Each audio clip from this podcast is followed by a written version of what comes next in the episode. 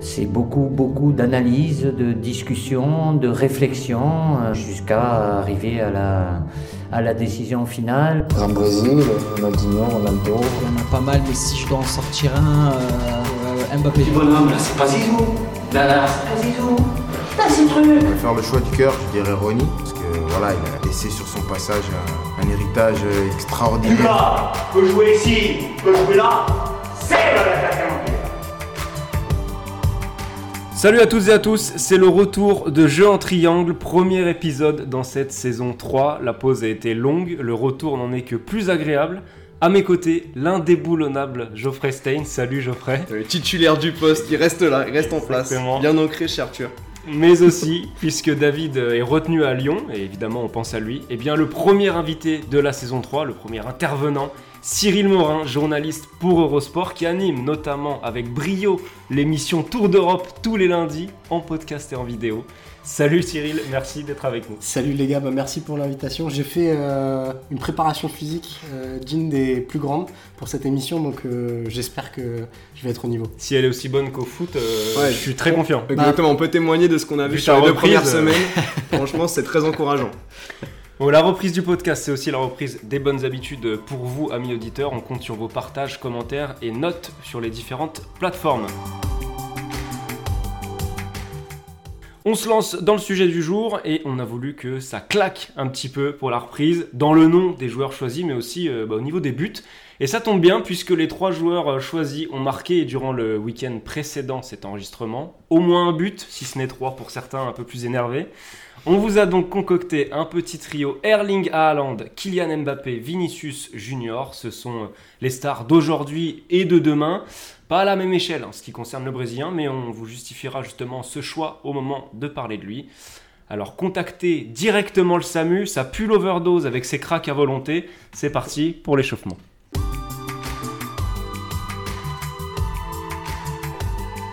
Cyril, tu es invité. À toi l'honneur pour ton échauffement. Ah, mais laisse-lui un peu de temps pour se. Lui, il n'a Ah, pas l'habitude des jeux de mots. là, euh, la transition pour moi, c'est trop travaillé pour moi. Là, il- je suis- il était pas prêt. Je suis perdu, je suis perdu. Euh, non, bah mon échauffement, c'est pour parler de, de Vinicius. C'est un souvenir très particulier de, de Vinicius. Euh, c'est sa première année au, au Real Madrid, euh, évidemment. On le découvre tous un peu à ce moment-là. Et il y a un classico euh, en Coupe du Roi face, euh, face au Barça, euh, au Bernabeu. Et euh, c'est pas une des premières fois que je le vois, mais sur un match comme ça, euh, avec une telle euh, adversité, je le, je le découvre un petit peu et il m'éblouit complètement par les différences euh, physiques qu'il fait. C'est assez ébouriffant. Je me souviens notamment d'une action où Piqué, euh, bon, c'est pas le seul à avoir mis Piqué 3 mètres derrière, mais pour le coup, il lui met vraiment très très cher sur cette action-là. Et il fait tout bien jusqu'à arriver dans la surface où il, mais il a un déchet dans le dernier geste qui est vraiment vraiment flippant. Euh, c'est un peu l'image qui lui a collé, mais ce match-là m'avait particulièrement marqué sur sa capacité à faire beaucoup beaucoup de différence et sur la marge de progression qui était la sienne euh, face au but. Et bah quelques années plus tard, euh, on comprend où il voulait en venir et surtout on comprend, on en reparlera sûrement, le rôle que, que les coachs peuvent jouer parfois dans le développement des joueurs. Et Vinicius à ce moment-là, j'avais pris une petite claque, mais je m'étais dit, ça peut devenir quelque chose d'énorme. Bon, Haaland, ça fait un moment que qu'on se dit ça pour lui. On a encore eu la preuve ce week-end. Donc, euh, bon, je pourrais parler de plein d'images marquantes déjà, j'ai envie de dire, qu'on a sur Haaland sur la pelouse. Mais du coup, je vais plutôt parler de, de ce qu'il peut renvoyer en dehors. Alors, je suis un peu un, aficionados des inside de Manchester City sur YouTube, un peu comme, euh, comme ceux des, des Bleus sur le, la chaîne de la FFF. Euh, ce qui me marque chez Haaland, c'est que j'ai l'impression qu'il est en dehors du terrain comme il est sur le terrain. C'est-à-dire que tout ce qu'il fait, il le fait de manière euh, très efficace, il en fait jamais trop, il fait pile ce qu'il a à faire. J'ai en, tête notamment une séance photo, donc dans ces fameux inside, euh, avec son trophée de joueur du mois, où il vient avec un petit sourire, mais juste ce qu'il faut. Il fait rapidement son truc, il s'en va le plus vite possible. Il, voilà, il expédie un petit peu tout ce qui n'est pas le, le ballon rond. C'est un peu à l'image de ce qu'il renvoie euh, lors des conférences, de, enfin, lors des interviews d'après-match. Euh, on a même vu une image récemment là avec euh, le- la caméra qui s'approche un peu trop près à son goût. Il l'a il repoussé de manière un peu virulente. Donc c'est tout ce côté-là qui me, qui me marque aussi chez, chez Haaland et, euh, et je serais très curieux de voir au-delà de son évolution en tant que joueur comment il va évoluer dans sa relation euh, aux médias par la suite. C'est vraiment un point que, que je vais surveiller avec attention. Pour Kylian Mbappé, euh, bah, beaucoup, c'est quelqu'un qu'on voit toutes les semaines depuis euh, maintenant 6 ans. Euh, donc c'était assez compliqué d'en choisir un. J'ai pris un truc assez personnel, c'est-à-dire c'est ma première rencontre de terrain avec Mbappé. Et c'est le France-Pays-Bas euh, d'août 2017, qui est décisif pour la qualif euh, pour la Coupe du Monde 2018 du coup. Et qui en plus est le jour où il va signer au PSG. Donc il y a tout ce contexte ultra particulier et il rentre en fin de match. Il met le quatrième but sur une action, il va chercher un relais. alors, Sidibé, dirais- ouais. avec Sidibé exactement. Il va chercher un relais sur la droite avec Sidibé, centre et, et il finit en une frappe en lucarne. Voilà, c'est un, but finalement assez anecdotique parce que c'est le quatrième d'un 4-0. Mais je trouve que c'est assez symbolique du joueur parce que déjà, on voit déjà ses qualités à la fois de finisseur et de détonateur dans cette action.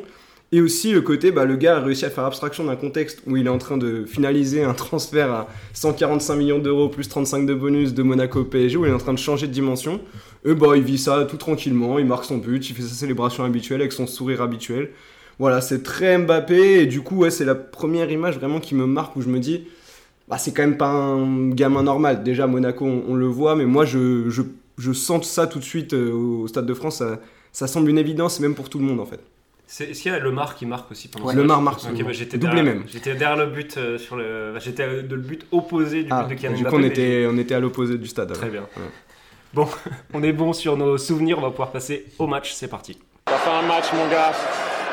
Un match de chez match, on appelle ça. On commence donc avec Erling Haaland ou Holland. euh, Je, voilà, vous m'excuserez pas demandé à Christophe la- Joss Non, j'ai pas, pas demandé la prononciation. Euh, Pas lui demander grand chose à non, Christophe Jost. non, on va arrêter les blagues ici. 20 22 ans, Erling Haaland, 1m95. Tout commence du côté du. Alors, pareil pour la prononciation du Brin FK ou Brian FK, je ne sais pas, où il fait ses débuts en pro à 15 ans seulement. Ensuite, ça se passe du côté de Molde entre 2017 et 2019, puis Salzbourg pour une petite saison 2019-2020, Dortmund entre 2020 et 2022, et puis Manchester City donc depuis euh, cet été. Alors, il y a un aspect qu'on va évacuer tout de suite avec Haaland parce qu'on est obligé d'en parler, même si on va, essayer de ne pas le résumer à ça, c'est quand même ses statistiques. Euh, il vient de s'offrir son troisième triplé de suite euh, à domicile en Première Ligue. À titre de comparaison, il a mis donc 8 matchs inscrire 3 triplés en Première Ligue, là où par exemple Michael Owen a mis 48 matchs ou Luis Suarez 71 matchs. Et depuis qu'il est à Salzbourg, Haaland c'est 127 matchs, 132, 132 buts en club et 23 matchs, 21 buts en sélection.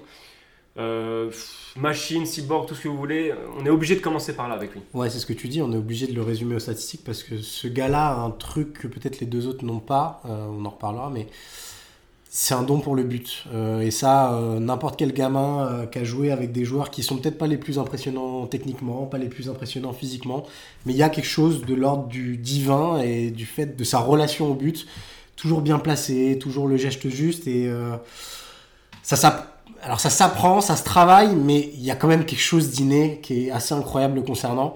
Et moi, il y a quelque chose qui le caractérise beaucoup aussi, je trouve, dans cette relation au but, c'est presque un entêtement, euh, une, confiance en lui et cet entêtement de se dire, bah là aujourd'hui je vais marquer une, deux, trois fois, peu importe, mais il y a ce côté robotique vient de là, cette volonté d'insister encore et toujours et d'être persuadé qu'au fond il y aura toujours un but avec lui, quoi. Ouais, puis il y a aussi cette capacité, et ça c'est lié, on en parlait un petit peu avant, à son physique très particulier, c'est il est capable de faire des gestes totalement fous et totalement improbables qui lui permettent de marquer. Et ça c'est vraiment euh, toute la particularité du bonhomme, c'est-à-dire que en fait n'importe quel ballon dans la surface presque peut être bonifié, parce que finalement ça peut être euh, un mètre trop loin, euh, 50 cm trop haut, enfin voilà, ce fameux but en Ligue des Champions avec le centre de l'extérieur droit de Cancelo, c'est pas un but normal, c'est pas un but que 95% des gens sur cette planète sont même capables physiquement de marquer. Et en fait, lui, il est aidé à la fois par cet instinct et par ce physique-là complètement hors norme qui lui permet en fait d'être un espèce de voilà de cheat code qui permet de bonifier n'importe quel ballon qui va traîner dans la surface en fait. C'est ça que je trouve intéressant sur le côté physique, c'est que lui n'est pas obligé d'être un buteur cérébral, que ce soit dans ses appels de balles, etc.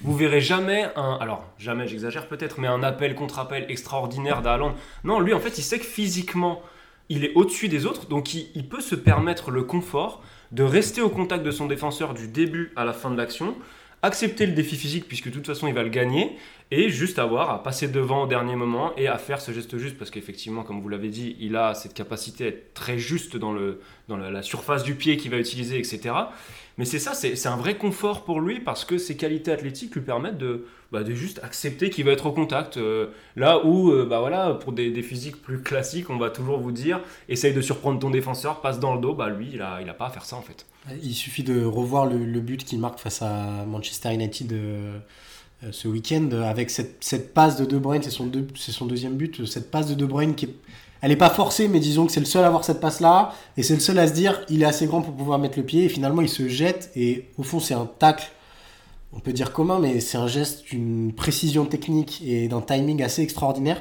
et je suis d'accord avec, euh, avec Geoffrey, il n'y a que lui pour le mettre, dans le sens où c'est le seul à avoir ce physique et cette détente-là, et Bon, alors, le jeu des comparaisons, c'est toujours compliqué, mais il y a, y a, un côté Zlatan avec lui mm. euh, sur cette faculté à utiliser son physique pour faire des gestes que personne ne pourrait faire. Ouais, clairement, et là, la comparaison avec Zlatan marche aussi sur le côté ambidex, je trouve. Franchement, c'est quelqu'un qui, pour moi, a les deux pieds complètement.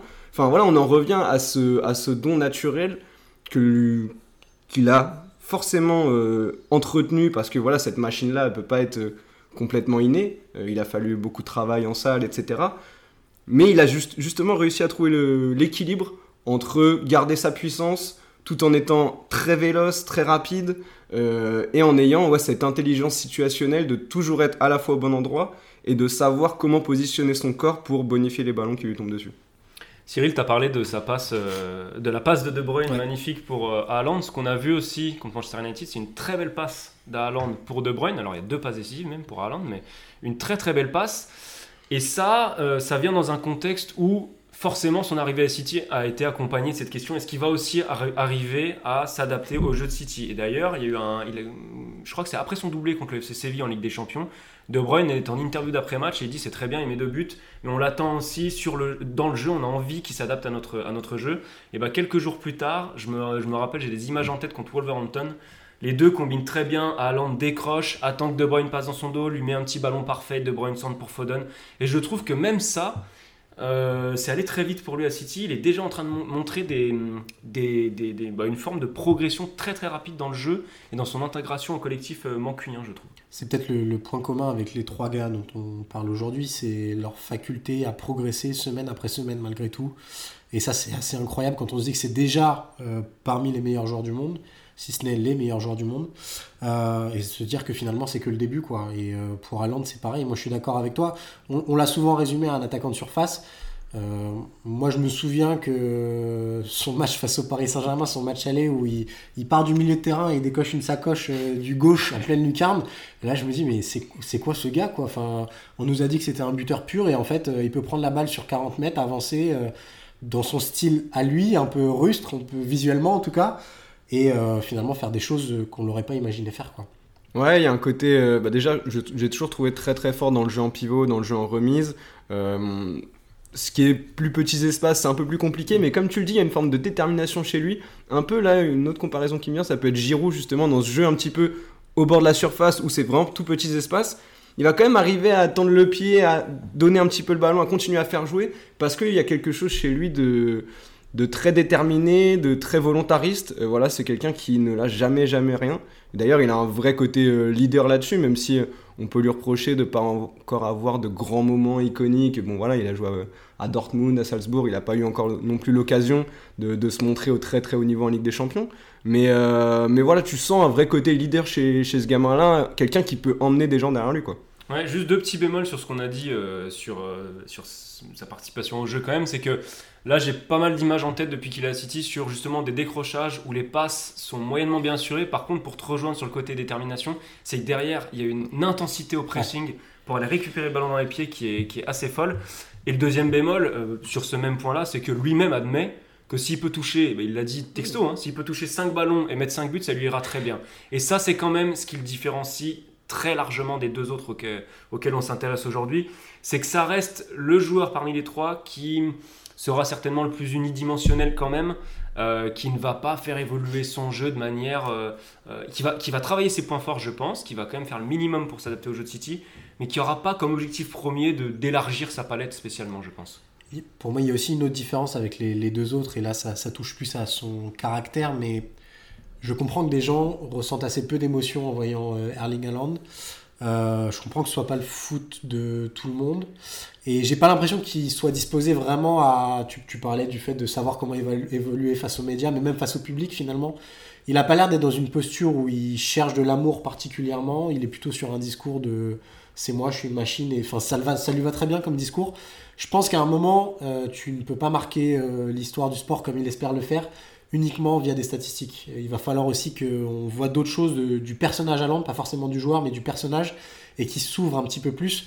Là, on dépasse le cadre du football, mais ça en fait partie aujourd'hui en, 2022. Mais il faut qu'il prenne une autre dimension aussi sur, sur ce côté-là. Ouais, je suis d'accord, son potentiel marketing, on va dire, est assez limité. En tout cas, tant qu'il reste sur, sur la lignée sur laquelle il est aujourd'hui. Après, je pense qu'en Angleterre et notamment à City, c'est, c'est pas le genre de personnage qui va spécialement euh, euh, heurter les fans. J'ai l'impression que justement, on est plutôt dans le côté col bleu et, euh, s'il, y a des, y a des mecs qui sont là pour l'efficacité, ça leur va très bien. Il y a moins le côté peut-être clinquant de, de United, j'ai l'impression en tout cas. Et, et, aussi, ce qui va forcément peser un moment dans sa carrière, bah, c'est malheureux, mais c'est le fait qu'il soit norvégien et que du coup il va avoir certainement moins d'opportunités de jouer des grands matchs et de gagner des grands titres internationaux. Et ça aussi, à un moment, quand on doit faire la balance entre bah, un Français, un Brésilien, un Norvégien, ça jouera malheureusement à son, à son débit. Après, s'il gagne 4 ou 5 Ligues des Champions avec City, ça sera oublié. Mais ça va aussi euh, jouer dans la façon dont on percevra ce trident euh, à, à, terme. Ouais, et puis on a, on a du mal à s'imaginer euh, à Haaland en fait s'inscrire dans la durée dans un club. Et en fait, au-delà de nous, c'est lui, je pense, ne mmh. s'imagine pas du tout euh, rester dans un club très longtemps. Ses conseillers ont parlé un peu pour lui ces derniers temps. Euh, dès son arrivée à City, ils ont clairement fait comprendre que, bah, en fait, lui, il veut s'éclater en Bundesliga, c'est fait. Il veut marquer l'histoire en Première Ligue, bah, c'est déjà. C'est parti Voilà, c'est très bien parti. Et ensuite, il va très certainement rejoindre la Liga, et puis ensuite, ce sera la Serie A, et puis la Ligue 1, j'en sais rien. Mais il est clairement là pour euh, adopter une trajectoire plus à la Ronaldo qu'à la Messi, quoi. même si Messi, du coup, a rejoint le PSG, mais.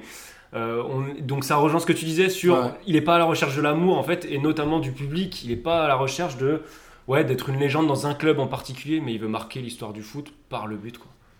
On est bon sur euh, sur Haaland. On a et juste peut-être pour terminer il y a un aspect qu'on n'a pas évoqué qui est quand même très important. On a parlé de ses qualités athlétiques c'est ses blessures quand même. Erling Haaland c'est quelque chose qui l'a beaucoup pénalisé depuis le début de sa carrière. C'est paradoxal par rapport à un joueur aussi solide sur le papier mais il y a déjà 36 matchs manqués sur blessure depuis le début de sa carrière. À seulement 22 ans, c'est quand même pas anecdotique. et ça va pas aller en s'améliorant en plus avec, euh, avec son physique. Donc, euh, ouais. Donc ça sera surveillé euh, du côté de Haaland quand même. Et puis rythme de la première ligue, intensité de la première ligue, il faudra voir comment il réagit, notamment autour de Noël, même si lui aura pas la Coupe du Monde cette année, donc ça ira un peu mieux pour lui. Voilà, donc on surveillera ça avec attention et on va pouvoir passer à notre ami Kylian Mbappé.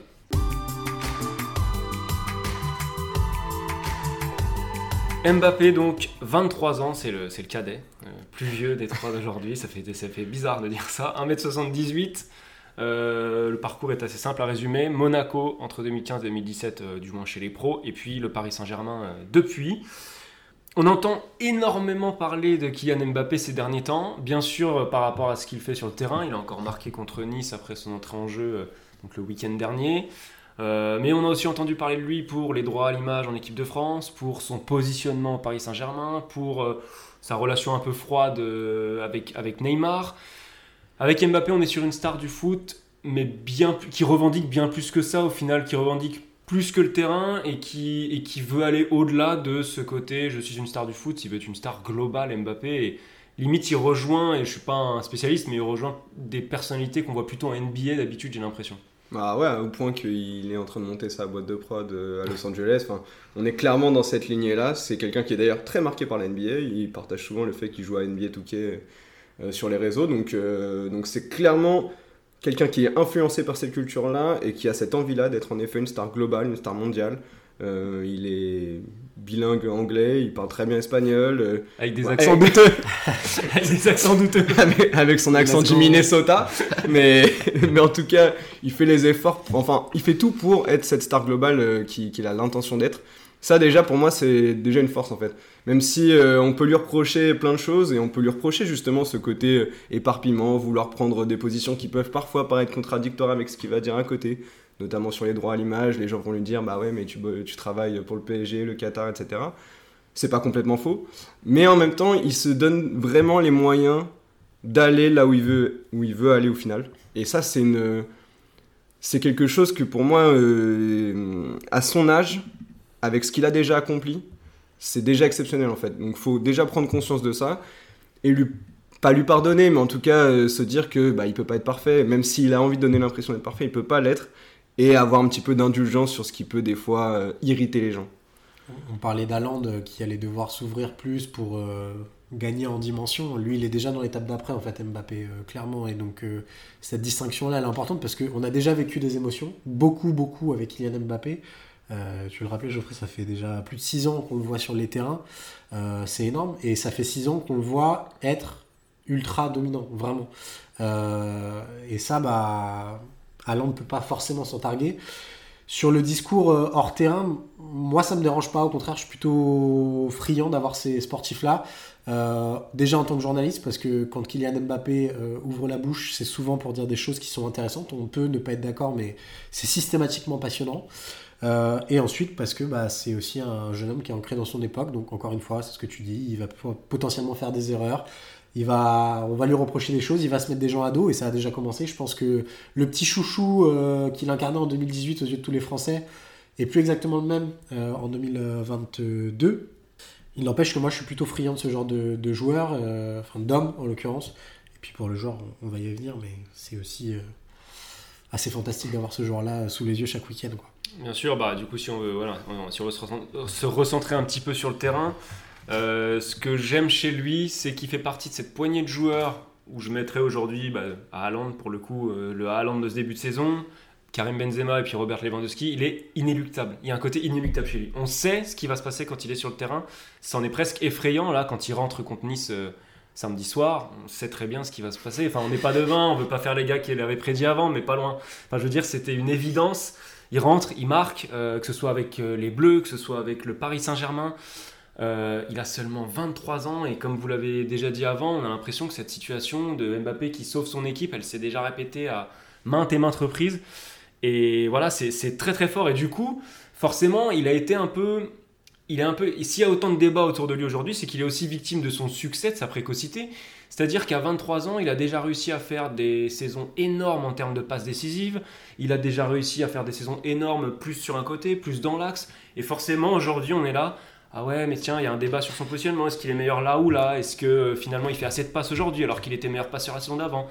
Forcément, en fait, il est, il est, presque victime de son succès, Mbappé. Ouais, il y a un biais euh, de proximité aussi. Le fait qu'il soit là tout le temps, on, voit tout, on décortique tout. Et en effet, comme tu le dis, ça influe sur la vision qu'on a d'Mbappé. C'est-à-dire qu'à un moment, on va le trouver trop individualiste. À un moment, il va presque maintenant quand il fait des passes on dit que c'est limite de la politique que c'est un message qu'il envoie pour dire ah mais regardez je fais quand même des passes aux gens enfin en fait, on veut tout interpréter sous le prisme de Mbappé maîtrise tout, et ça, c'est un peu de sa faute. C'est que lui a donné cette image du contrôle fric euh, qui, est, qui maîtrise 100% de sa communication, 100% de ce qu'il fait sur le terrain avec l'aide de sa famille. Et donc, du coup, on a ce biais-là qui fait que tout est surinterprété et ça devient très dur à vivre pour. Enfin, dur à vivre pour lui, non, je pense pas. Mais très dur à, à voir, même par exemple sur les réseaux sociaux, les réactions que provoque chaque geste, chaque action d'Mbappé c'est maintenant il est complètement clivant en fait. Il a un côté très presque Cristiano Ronaldo mm. où soit tu l'adores, soit tu le détestes, mais il y a plus d'entre deux en fait. Il y a plus de zone grise avec Mbappé. Et déjà ça à 23 ans, je trouve ça très très dur pour, euh, pour un gamin parce que c'est encore un gamin de devoir supporter cette pression là. Et par exemple là au Qatar, ça va être maximal en fait cette pression. Ce qui est paradoxal, c'est que on a de plus en plus l'impression, et tu parlais du côté inéluctable, euh, plus il a la pression, plus les regards sont braqués sur lui, plus il a tendance à toujours répondre présent. Moi, je me souviens du match aller face au, Real Madrid, j'étais au, parc. C'est ça, c'est, on se dit, bon, il y en aura une pour Mbappé. Et elle arrive, il le met. Au retour, c'est pareil, et on aurait aimé que son passement de jambes sur Courtois soit, soit mieux récompensé. Euh, et au fond, ça marque aussi quelque chose dont on parlait sur Alain tout à l'heure, c'est une forme de progression, parce que faut se souvenir que Kylian Mbappé, il a traversé une sale passe euh, en 2019, euh, notamment le, marabout face à Manchester United. il y a eu un moment où on, attendait que ce soit le sauveur du Paris Saint-Germain. Et il avait eu du mal à rentrer dans ces pompes-là. C'était normal, c'est une progression normale. Là, de plus en plus, plus il a attendu, plus il répond présent. Et ça, euh, bah, c'est la marque, c'est même plus des, plus grands, quoi. C'est la marque des géants. Donc, plus il y a de pression avant le Qatar, mieux ce sera, j'espère. Ouais, puis sortir sa meilleure saison la saison dernière, après, avoir, après le tir au but raté contre la Suisse et tout, ça montre aussi sa force de caractère, etc. Donc oui, c'est, il est clairement sur cette euh, pente continuellement ascendante. Quoi. D'ailleurs, on a un excellent souvenir de son penalty contre la Belgique. euh, Après, c'est le premier penalty qu'il tire. euh, et on se le dit au stade, on se dit, bah, là, il faut les, faut les avoir, même si on n'aime pas trop Cojones, ce genre d'expression, mais ouais. voilà, faut, faut les porter quoi, à ce moment-là. Alors, il y a, on disait qu'il voilà, qu'il avait progressé, qu'il savait faire énormément de choses, Mbappé. Il y a quand même un petit défaut, c'est qu'il a tendance, je trouve, à insister sur des points qu'il euh, ne maîtrise pas, ou en tout cas pas encore. C'est-à-dire, il va s'entêter à vouloir parfois tirer des corners, ce qu'il ne fait pas parfaitement, tirer des coups francs. Bon, là, au PSG, il n'y a plus trop de débat, mais en équipe de France, ça peut arriver. Il n'est pas spécialement efficace dans l'exercice. Il y a certains décrochages qui sont très utiles. Euh, J'aime pas trop quand on dit que Mbappé ne doit pas venir participer au jeu, qu'il sait pas le faire. Parce que si, il sait le faire, mais parfois c'est quand même moins efficace que d'autres. Et donc je trouve qu'il a tendance, un peu comme le presque le Ronaldo d'aujourd'hui, qui, qui s'entête à faire des choses qu'on ne lui demande pas et qui, pour lesquelles il n'est pas utile. Je trouve qu'il a quand même ce défaut-là, Mbappé, voilà, de, de s'entêter un petit peu, tout simplement. Mbappé, je trouve que son défaut, par moment, c'est justement de trop réfléchir, comme tu le dis, un peu trop être cérébral et de trop anticiper ce qu'il veut faire. Là où il est le meilleur, pour moi, c'est dans le en une touche. Et ça se voit à la fois dans son jeu de passe et dans son jeu de finition. Tu vois les deux buts contre la Juve. Tu vois, par exemple, je pense à sa remise en talonnade pour Messi contre City l'année dernière. Voilà, c'est ces gestes-là où il est très, très, très fort. Et c'est pour moi, euh, c'est ce qui est le plus dur dans le foot. Hein. Jouer en une touche, c'est c'est ce qui est le plus dur. Et en effet, dès qu'il commence à vouloir partir de loin, partir dans des rushs solitaires qu'on connaît plus de Neymar, de, de Messi, de Vinicius, dont on va parler après, qui vraiment excelle dans cet exercice-là. En effet, là, c'est un peu plus compliqué. Et surtout, il y a un... fois où tu te dis, euh, il sait même pas lui-même où il va au, départ. Et, pour le coup, ça traduit, je trouve, une certaine forme de, pas de bêtise, mais de non, de, de non-adaptation à la situation. Et surtout quand tu as des joueurs autour qui sont bien plus à l'aise dans certains exercices, laisse-les faire. C'est pas à toi. Et, et de temps en temps, ce qu'il va reprocher à Galtier de dire, euh, bah là, je suis un peu plus pivot au PSG. Ah, mais regarde ce que tu as autour de toi. Tu as des joueurs qui sont capables de faire avancer le ballon euh, et autrement que toi, tu sais le faire. Ce qui est, moi je suis, je suis complètement d'accord avec vous deux. En plus, c'est d'autant plus dommage que si vous nous écoutez, euh, on vous conseille d'aller au stade pour voir Kylian Mbappé parce que c'est vraiment une expérience autre euh, qu'à la télé. Il y a un truc électrique qui ressort de ce gars-là et sur ses démarrages, c'est vraiment la foudre. C'est vraiment cette idée-là. Et je suis d'accord avec toi, en fait, le, le serait-ce que sur un appui, il est capable d'éliminer n'importe qui. Euh, donc, s'entêter sur des dribbles à plusieurs appuis, je suis pas sûr que ce soit le plus efficace. Et on parlait de son positionnement, je pense qu'on n'aura jamais vraiment la réponse de savoir quel est son meilleur poste à, Mbappé. Moi, je l'aime beaucoup quand, euh, à l'époque Monaco, avec Falcao autour, je trouvais que ça c'était très intéressant. On l'a revu un petit peu avec Giroud en équipe de France. Mais c'est vrai, quand il est côté gauche aussi, bah, il a une capacité à, à faire des courses folles et à, bah, à démarrer euh, sur un quart, de, un quart de seconde et mettre tout le monde dans le rétro. Donc je sais pas si on aura la réponse sur ce, ce meilleur poste et ça correspond bien finalement à ce gars-là qui rentrera jamais dans des cases qu'on aimerait lui, lui attribuer. Quoi. Mais en tout cas, si on n'a pas encore son poste exact, il y a déjà des gestes signatures qui Ouais, se ouais. dégagent chez Kylian Mbappé, des gestes signatures qui appartenaient à d'autres avant, mais qui vont Qui lui ressemble un peu. ouais. Un certain Thierry Henry qui enroulait parfaitement ses ballons, je crois que Mbappé a au moins égalé le maître dans la maîtrise de ce, de ce geste-là, même si on va pas faire un jour à Thierry Henry. Il en a Euh, d'autres maintenant, il y a le même euh, inter... enfin le croisé, enfin dans Le la pied même fermé, position, ouais, le Ouais, pied le fermé. pied fermé, le maîtrise bah, super comme euh, le, le premier exemple marquant, c'est son but en finale de la Coupe du Monde. où Il Ouais. ferme son pied euh, de manière exceptionnelle. Euh, Il y a ce, presque ce centre de l'extérieur du droit qui réussit très très bien. Euh, ou même ce centre, en fait, quand il est côté gauche et Ouais. qu'il qu'il enroule son centre ou qu'il le centre externe, euh, il a vraiment accumulé les passes décisives comme ça euh, ces, derniers mois, donc ça c'est intéressant. Tout ça, ça fait quand même que, euh, là je vais me projeter un petit peu, Mbappé va bientôt quitter la Ligue 1, on est obligé de se le dire, enfin il va pas rester encore 3 ans à Paris, ça paraît compliqué. Et ce que j'aime chez lui, c'est que quand il aura quitté la Ligue 1, il y aura quand même un sentiment, c'est qu'il aura absolument tout fait ce qu'il avait à faire dans ce championnat de France, qu'il n'aura pas bâclé son passage dans cette L1. Il aura été, euh, c'est déjà le seul à avoir été meilleur buteur, meilleur passeur de, de ce championnat de France. Euh, il a même été buteur le plus rapide de l'histoire, même si à bataille avec, euh, j'ai oublié, oublié son nom, voilà, Michel Rio. Et puis il y a, titre de champion de France avec Monaco aussi, et avec le Paris Saint-Germain, ça faut pas l'oublier. Donc euh, vraiment, ça aurait été un parcours, euh, j'ai pas trop envie de parler au passé pour le moment, mais très riche en France. Et j'ai- et j'aime bien ça, il a pas pris ce championnat par-dessus la jambe. J'ai l'impression que l'Europe lui en veut presque un petit peu euh, qu'il ait fait ce, choix-là euh, cet été. Je sais pas si vous avez vu, j'imagine, sur les réseaux sociaux, mais le Bleacher a fait notamment une, vidéo où il se choisit sur FIFA avec euh, 11 Mbappé. C'est un peu une image qui est en train de grandir actuellement en Europe le concernant. C'est dommage. Euh, mais c'est vrai que nous, pour le prisme franco-français, on est très content de l'avoir chaque week-end euh, sous nos yeux. quoi. Plus qu'à rapporter la Ligue des Champions à Paris et puis, euh, et puis on sera bon. Mais, mais oui, il est clairement en train de faire passer le cap qu'il voulait aussi à Ligue 1 aussi. Il l'a dit, après on sait pas trop si c'est de la com, etc. Mais je pense qu'il il est sincère quand il fait état du fait qu'il a envie de d'aider la Ligue 1 à progresser. Voilà, mine de rien, on sait qu'il y a les nouveaux droits télé qui vont être négociés d'ici euh, un an, on va dire. Donc c'est aussi important d'avoir une vitrine comme Kylian Mbappé ici. Et, euh, et juste un petit dernier point qu'on n'a pas évoqué, pour moi, quand même, si on doit prendre les trois, euh, c'est celui qui est le- capable de faire le plus de choses. C'est-à-dire, c'est un espèce de mix des deux, même si c'est c'est un peu grossier de dire ça, mais c'est un peu un mix de Vinicius et de Haaland parce qu'il y a le côté finisseur d'Haaland, il y a le côté euh, euh, vraie euh, capacité à faire des différences par la vitesse en jouant dans les couloirs, etc. de Vinicius. Donc voilà, c'est quelqu'un qui a vraiment toute la palette du jeu. Après, il lui manque encore un petit peu de, de jugeote pour utiliser au mieux toutes ses qualités et aussi savoir qu'on n'attend pas de lui qu'il fasse tout sur un terrain. Je pense qu'il a un peu besoin de qu'on se le dise et que ça lui rentre tranquillement à l'esprit. Mais voilà, avoir un joueur générationnel comme ça dans notre championnat, dans notre pays, c'est une chance formidable. Effectivement, on a été un peu critiqué avec lui parce qu'on est toujours comme ça avec les meilleurs, mais euh, la saison dernière, il était unanimement consi- considéré comme le meilleur joueur du monde. Aujourd'hui, il est encore euh, top 3, top 5 facile. Donc, euh, effectivement, plutôt complet le garçon. On va pouvoir passer à Vinicius Junior.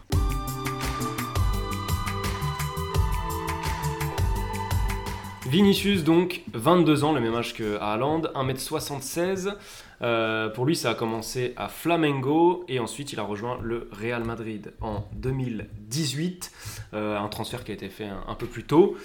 Alors on va déjà peut-être commencer par justifier pourquoi on a mis Vinicius avec eux, parce que pour être tout à fait transparent, on a pensé, on a eu d'autres noms en tête comme Dusan Vlahovic notamment, qui correspondait, qui se rapprochait peut-être plus au profil de Haaland notamment et qui part sur des bases statistiques assez euh, intéressantes.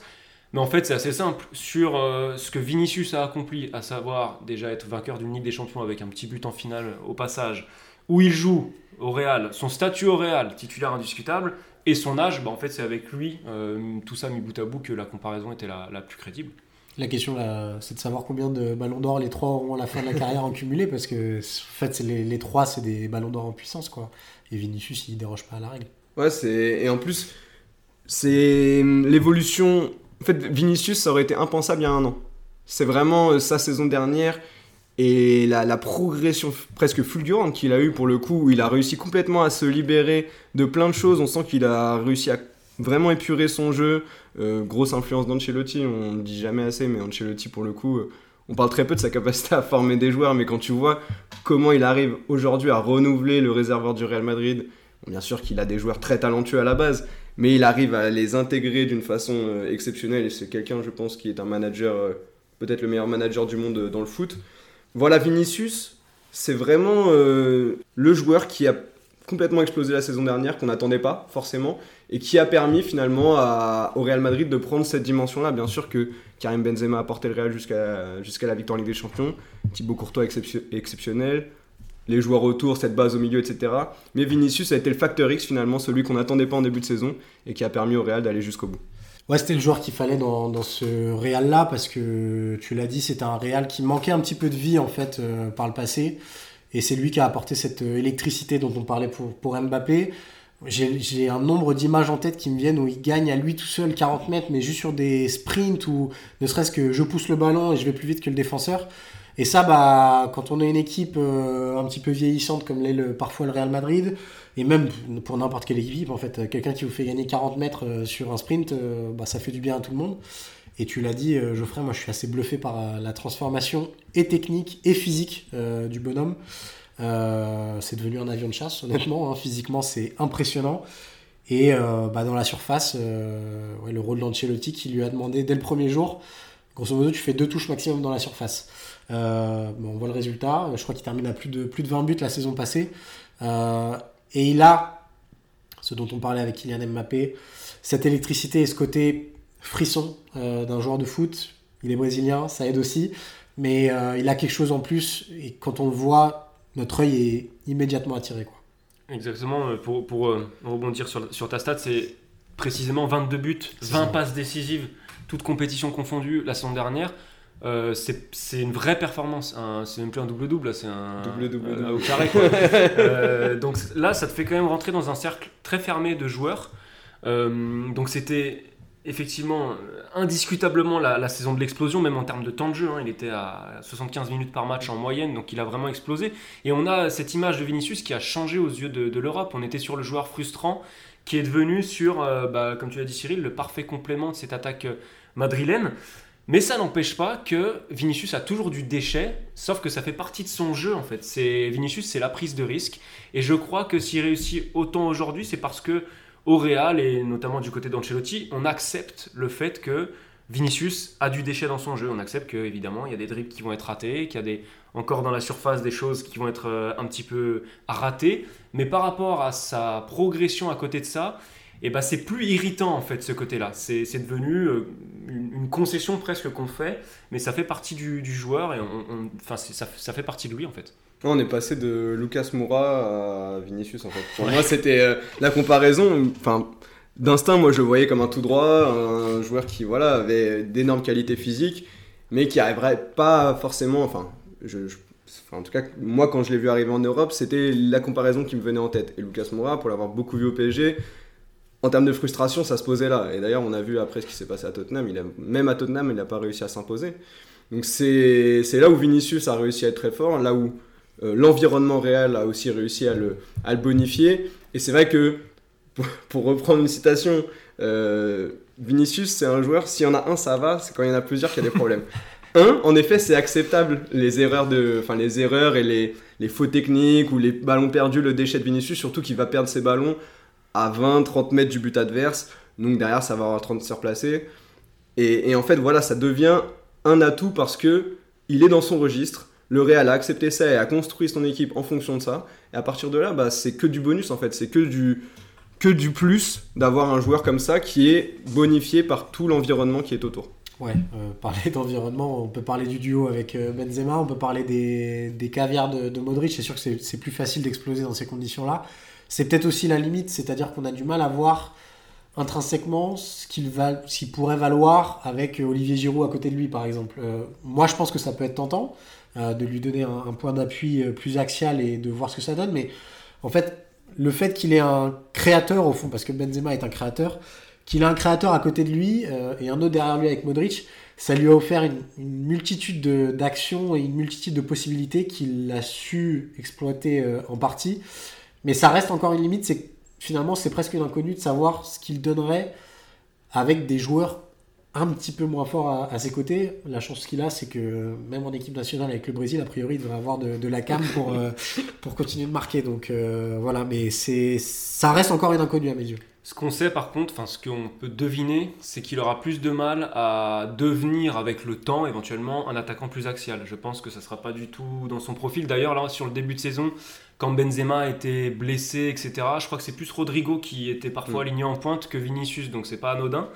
Et pour rebondir sur ce que tu disais, sur les, les options qu'il y a eu sur le côté gauche, ce qui est intéressant quand même avec lui, c'est qu'il se retrouve dans ce Real-là, c'est qu'il se retrouve dans plein de situations différentes grâce à d'autres joueurs aussi que sont Ferland Mendy, qui va parfois se retrouver très intérieur, donc obliger Vinicius à coller la ligne de touche. Parfois grâce à Alaba aussi, hier je travaillais sur le match du Real Madrid, Alaba parfois défenseur central, dédouble côté gauche, tu as Mendy à l'intérieur, du coup Vinicius il peut être entre les deux, donc il peut se retrouver dans des positions beaucoup plus intérieures, s'appuyer, centrer, frapper. Euh, il se retrouve dans une multitude de situations tactiques. Euh, je pense que ça va le faire progresser de manière euh, assez fulgurante d'être dans un, dans un Real Madrid qu'on a souvent caricaturé un peu à une équipe de transition qui joue un peu le contre, mais qui en fait offre des, des, des situations, des, des, positionnements très variés à ses attaquants.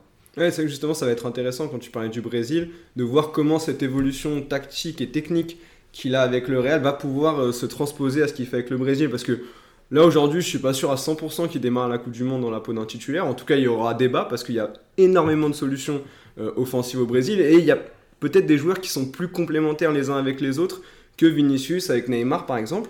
Euh, donc du coup, ça va être très intéressant de voir comment euh, toute la palette qu'il est en train d'élargir va se mettre au service de cette équipe brésilienne qui pour moi fait partie, si ce n'est est la favorite du prochain mondial.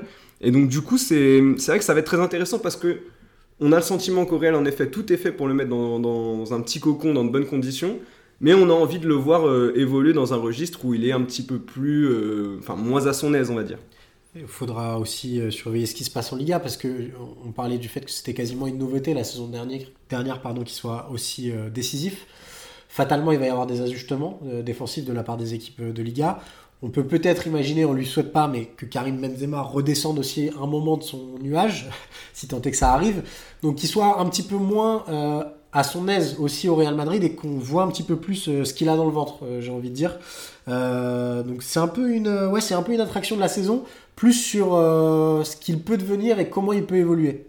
En tout cas, j'aurais tendance personnellement à être plus patient avec Vinicius qu'avec euh, avec les deux autres, parce que on a, là, on a commencé à pas mal se projeter, mais on a très peu parlé de ses débuts, de son passé. C'est-à-dire qu'il a 17 minutes en professionnel quand son transfert de Flamengo au Real Madrid est annoncé. Un transfert pour 45 millions d'euros à 16 ans. Quand vous commencez votre carrière comme ça, euh, évidemment que ça fait du bien l'ego et qu'il y a des rêves qui s'accomplissent tout de suite, mais la pression qui s'accompagne, euh, qui accompagne le transfert, elle est juste elle est juste énorme. Il faut assumer ça tout de suite. Le transfert, il a, il a annoncé en 2017. Il rejoint le Real en 2018. Il a assez vite du temps de jeu. Donc, euh, bon. Euh, il, est, titulaire indiscutable dès Solari, en fait. C'est ça qui est improbable. C'est qu'il arrive en plus dans un Real qui est dysfonctionnel au possible. Enfin, qui sort de, de grands titres, mais qui est sur une saison de dépression quasiment. Et c'est un peu le, seul sourire, malgré tous les ratés que, lui, dont on a parlé. Donc. Euh, Ouais. En tout, cas, déjà, en tout cas, déjà, sa cinquième saison euh, au Real. Donc ça fait déjà une petite, presque une éternité, on a l'impression. Et c'est un joueur que j'imagine complètement faire. Alors, si c'est pas toute sa carrière, c'est une grosse partie de sa carrière au Real Madrid parce qu'il y a un côté affectif chez ce joueur, tant avec son club qu'avec ses coachs. J'ai l'impression qu'il a besoin de l'affect, contrairement aux deux autres, alors qu'ils sont pas du tout là-dedans, surtout pas à Land. Euh, lui, il a ce côté relation humaine et amour du maillot, je pense qu'il peut développer plus que les autres. Bon, on a, été... on a essayé d'être complet sur ces trois joueurs. On va pouvoir passer au temps additionnel et au classement de chacun. Additionnel, 3 minutes minimum. 3 minutes de bonheur en plus. Cyril, encore une fois, honneur à toi. Délivre-nous ton, classement. Bon, bah, en, numéro 1, ce sera pas une grande surprise. Ce sera évidemment Kylian Mbappé. Euh, parce que c'est le joueur total par excellence et c'est peut-être le joueur le plus moderne qu'on ait aujourd'hui. Euh, en numéro 2, ce sera Erling Haaland parce qu'un tel don pour le but, euh, on ne peut pas s'en passer. Euh, donc en sortie, de, en banc, ça peut être très efficace. Et puis bah, Vinicius en numéro 3 parce qu'il affronte deux monstres. Mais euh, voilà, on aime beaucoup Vinicius malgré tout. J'ai voulu faire une folie, mais je vais pas la faire. je, vais, vais pas mettre Haaland titulaire. Quelle évidence.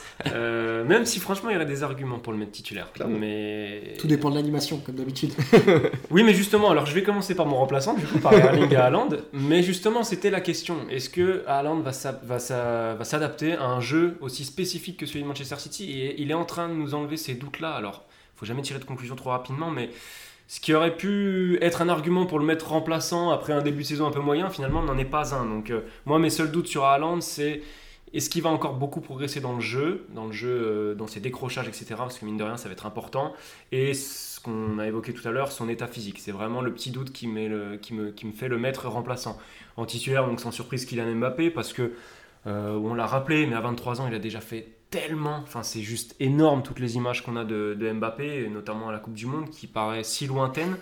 Euh, capable de s'adapter à plusieurs configurations, à plusieurs postes, il sait, tout faire, donc euh, c'est juste euh, la crème de la crème. Et puis au placard Vinicius, parce que bah, il faut laisser le temps au temps avec lui, c'est ce qu'on disait un peu en conclusion de, de, sa partie. et puis il souffre malgré tout de notre choix de le mettre avec ces deux-là. Il partait pas totalement sur un pied d'égalité, ne serait-ce que par son positionnement et puis statistiquement, il est encore à des années-lumière des deux autres, même si lui, il a un côté euh, égalité entre but et passe dans les stats qui, qui est très très intéressant que j'aime beaucoup. Bah, ça sera le même classement pour moi, euh, une forme d'évidence comme vous l'avez dit. Tu parlais de la difficulté de former un trio avec Mbappé et Haaland. Pour être tout à fait transparent avec vous, Mbappé, à un moment, on a quand même pensé à le mettre avec Ronaldo et Thierry Henry. Je pense que ça classe un peu le. R9, hein, on parlait. Oui, oui, euh, R9, exactement. Et phénoménaux, comme on le disait tout à l'heure. Euh, donc, euh, ça classe un peu ce qui est déjà Kylian Mbappé à 23 ans, même si on les aurait comparés un peu au même âge. Mais ça, ça dit beaucoup de ce qui est déjà Kylian Mbappé, un joueur, comme tu le disais, un joueur total. Et un joueur dont la marge de progression est peut-être même la plus grande des trois. C'est ça qui est incroyable. C'est qu'on se dit que c'est peut-être celui qui peut aller encore plus haut que les, trois, que les deux autres. Donc, euh, ouais, je pense qu'on est vraiment encore qu'au début de Kylian Mbappé. Euh, Erling Haaland en deuxième parce que, bah, mine de rien, l'important au football, c'est de marquer des buts. C'est ça qui fait gagner les matchs. Et avoir un tel buteur dans une équipe, euh, notamment maintenant à City, c'était probablement le joueur qui manquait à cette équipe-là pour, euh, pour passer le petit cap qui manque pour aller gagner cette Ligue des Champions. On verra si ça se produit. Mais en tout cas, ce qui montre déjà euh, en termes d'adaptation et ce qu'il avait déjà montré par le passé, avoir cette capacité à marquer dans toutes les positions, de toutes les manières possibles, c'est un don qui est tellement, tellement, tellement important et tellement sous-coté presque dans le football. Aujourd'hui, on aime bien les, les artistes et ceux qui font des dribbles pour les TikTok. Mine de rien, le but, ça reste de marquer, euh, mettre la balle au fond. Et il n'y aura pas meilleur que Haaland sur les dix prochaines années pour le faire, ça j'en suis persuadé. Et ensuite, bah, Vinicius, parce que euh, c'est qu'une saison pour l'instant. C'est une saison de très haut niveau, même si il avait déjà montré des choses très intéressantes au Real par le passé. Mais c'est une saison qui demande beaucoup de confirmation. Je suis très, euh, très impatient, comme tu le disais Cyril, de voir ce que ça va donner dans déjà cette saison et dans les 2-3 prochaines années. Si cette progression continue dans des contextes qui vont évoluer, que ce soit au Brésil ou au Real, où va y avoir mine de rien un renouvellement des cadres qui va se produire parce qu'il commence à être assez âgé, ça va être très intéressant de voir quelle place il va pouvoir prendre dans ces deux équipes et potentiellement même devenir un cadre. Euh, voilà, ça va être vraiment, euh, vraiment un joueur très très très intéressant à suivre.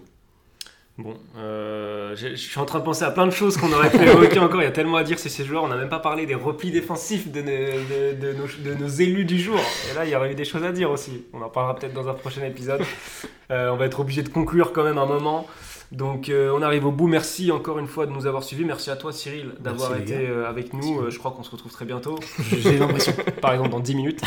Et mais n'oubliez pas de partager cet épisode, hein, de le noter sur les plateformes de podcast, sur YouTube, etc. On vous remercie et on se retrouve dans deux semaines pour le prochain épisode. Salut à tous et salut messieurs. Salut à tous.